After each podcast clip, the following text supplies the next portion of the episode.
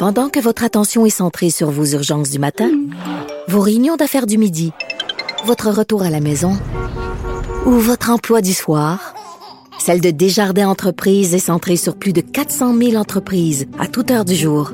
Grâce à notre connaissance des secteurs d'activité et à notre accompagnement spécialisé, nous aidons les entrepreneurs à relever chaque défi pour qu'ils puissent rester centrés sur ce qui compte, le développement de leur entreprise.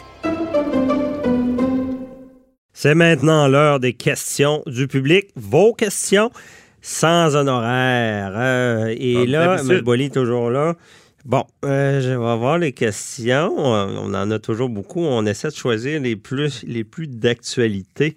Euh, Il y a Jean-Simon de Sorel de Tracy qui nous demande, euh, c'est par texto sur la ligne 187 Cube Radio, comment est-il possible que les deux personnes qui poursuivent le gouvernement du Québec pour ne pas avoir reçu assistance à l'éducation, ayant reçu des cours d'une école clandestine pour juifs assidiques, ont-ils pu euh, être laissés dans une école à euh, à l'insu de tous pendant toutes ces années sans que personne du gouvernement ou de la DPJ n'intervienne? Euh, Expliquez-nous ça, Matt Boily, de Ben, vos faits de ce dossier. Ouais, ben, j'ai vérifié un peu là, quand j'ai vu la question. Euh, c'est cette semaine au Palais de justice de Montréal qu'il y a deux personnes qui sont qui étaient en tout cas de, euh, de la communauté juive assidique, ce que j'ai compris qu'ils ne le sont plus parce que là eux ils disent nous autres on est allés dans une école euh, ben on dit clandestine parce qu'il faut comprendre là, euh, le ministère de l'Éducation finance hein, les écoles euh, catholiques, Euh, il y a des écoles privées catholiques, il y a des écoles juives, mais c'est très peu hein, j'ai vérifié c'est c'est 2 du budget pour les écoles juives assidiques, il y en a qui sont des écoles reconnues par le ministère, il y en a d'autres qui sont des écoles qui sont pas reconnues. Dans le cadre de, de cette poursuite-là, faut comprendre que ces deux individus qui forment un couple qui a une trentaine d'années aujourd'hui, euh, eux autres, ils disent, écoutez, nous autres, on était allés dans une école juive assidique illégale. On n'a même pas de certificat de primaire ni de secondaire. On a, on sait pas ce qu'est le fleuve Saint-Laurent. On savait pas que ça existait, qu'on est sorti de là. En fait, on était endoctrinés, puis le système ne nous a pas protégés. Alors, tu as la loi sur l'instruction publique qui prévoit qu'un enfant de 6 ans, l'école est obligatoire. Vous savez, là, on a maintenant la maternelle obligatoire 5 ans, maintenant 4 ans. Bon, l'école publique est obligatoire pour un enfant de 6 ans, à moins d'avoir une, une, une décharge. Et si, euh, par exemple, tu- on démontre que tu es capable d'avoir des d'enseignements suffisants à la maison, ça, ça peut se faire. Euh, Il y, a, il y a- il y a des- y a des cas où on peut, euh, jusqu'à l'âge de 16 ans, recevoir un enseignement autre, mais il faut que ça soit approuvé par le ministère de l'Éducation. Or, dans ce cas-ci, c'était une école qui était une école illégale. Alors, c'était une école, comme on en a vu des fois dans certains secteurs. Mais moi, je où- pensais pas que ça se pouvait. ben oui, puis ça se peut. Puis il y a eu une enquête de fait euh, à- à- par la DPJ à l'époque euh, dans ce coin-là sur 360 enfants. On a dit qu'il y en avait 280 dont la, la sécurité euh, et le développement pouvaient être compromis parce qu'ils étaient dans ce genre d'école-là. Alors ce que je comprends que l'enquête a fait, c'est qu'on n'a rien fait. On n'a rien fait. Puis là, on poursuit aujourd'hui en vertu de cette loi sur l'instruction publique et la loi sur l'enseignement privé et la charte de la langue française, la charte des droits et libertés en disant, écoutez, nous autres, on avait des droits. On est des Québécois, on est des Canadiens, même si on était de nationalité, on était de religion juive assidique. On avait des droits, puis personne n'est venu. On est des enfants. Il y a personne qui est venu nous dire que c'était pas correct ce qu'on vivait. On ne savait pas, nous autres. Et là, aujourd'hui, on se ramasse, on a 30 ans, on est mariés, c'est un couple. Euh, on n'a plus, on n'a pas de, de certificat, de- on n'a pas rien qui démontre qu'on a, on a été instruit, puis d'ailleurs, on n'a pas eu l'instruction qu'on aurait dû avoir. Alors, on poursuit le gouvernement en disant, euh, on dit en anglais, shame on you, là, honte à vous, vous auriez dû intervenir, vous auriez dû faire quelque chose pour nous autres, enfants, vous ne nous avez pas protégés, vous allez payer maintenant. Alors là, on a pris une poursuite en disant, entre autres, là, ce que l'avocate euh, dit dans son dossier, c'est qu'il y aurait eu des, des, des, des, euh, des, des, des, faits qui font que c'est de la négligence. C'est dans le secteur de Boisbriand, ce qu'on dit. Là. Alors, et puis, euh, on aurait dû intervenir.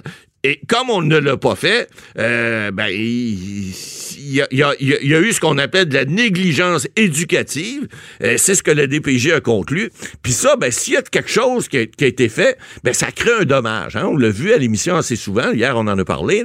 Ben, s'il y a un dommage en quelque part, ben, il y a quelqu'un qui en est responsable des fois du dommage. Est-ce que c'est le gouvernement? Est-ce que c'est la DPJ? Est-ce que c'est le ministère de l'Éducation? Je ne sais pas. Mais c'est certainement pas la faute des enfants s'ils ont été euh, euh, éduqués. Ah, ça peut être la faute des parents aussi qui ont, qui ont, qui ont, eu un laxisme, qui ont laissé faire ça, puis qui ont dit, euh, vous savez, nos enfants de ces écoles-là, on en a vu, là, ici, dans la région de Québec, on a vu des fois des, des, gens laisser leurs enfants à des, des, espèces de pasteurs, des espèces de gourous qui les élevaient à la dure, etc., en disant ça va être bon pour eux parce qu'ils croient à la religion. Mais la religion a toujours bien de limites. Là. Il, y a, il, y a, il, y a, il y a quelque chose qu'il faut comprendre. On, a, on a adopté une loi là, sur la laïcité, là, c'est pas pour rien.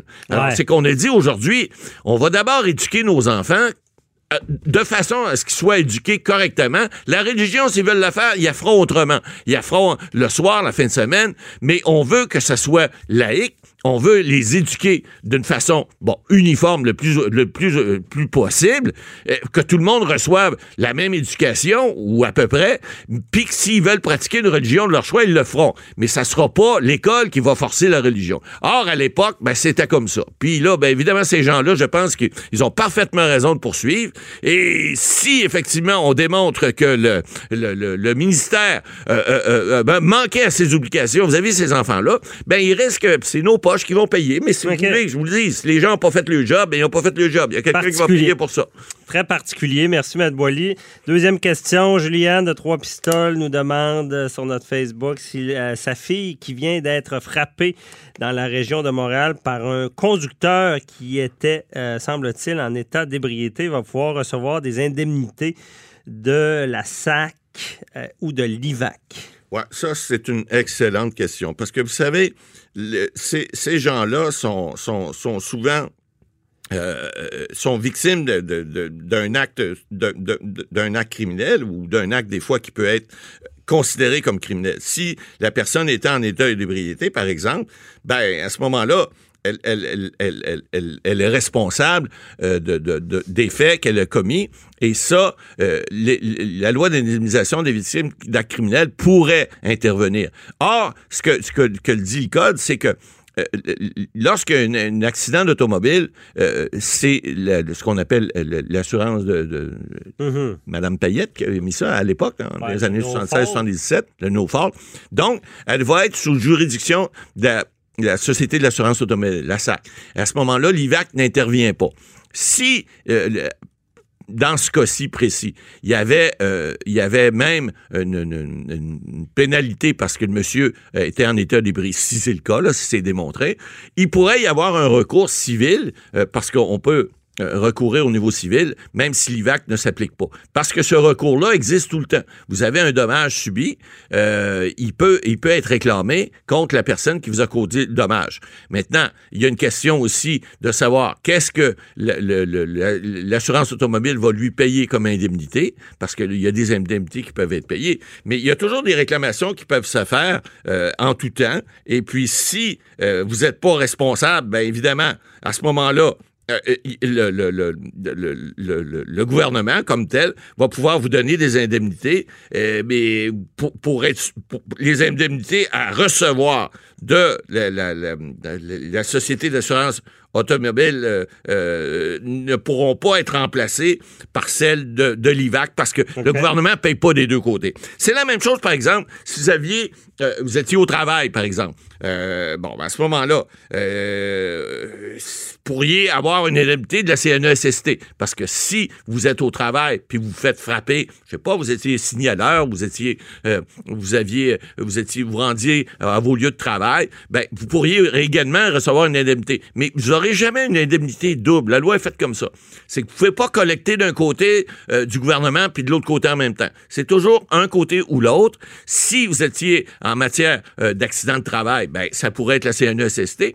Ce qu'on favorise généralement, c'est de prendre le recours qui va vous donner la plus grande indemnité. C'est ce qu'on fait généralement les, avocats qui sont spécialistes dans ces matières-là. Alors, et, là, si vous aviez, par exemple, si madame avait une assurance personnelle, ben, Euh, par exemple, ça peut être une assurance euh, euh, automobile, une assurance habitation. Des fois, ils couvrent ces cas-là.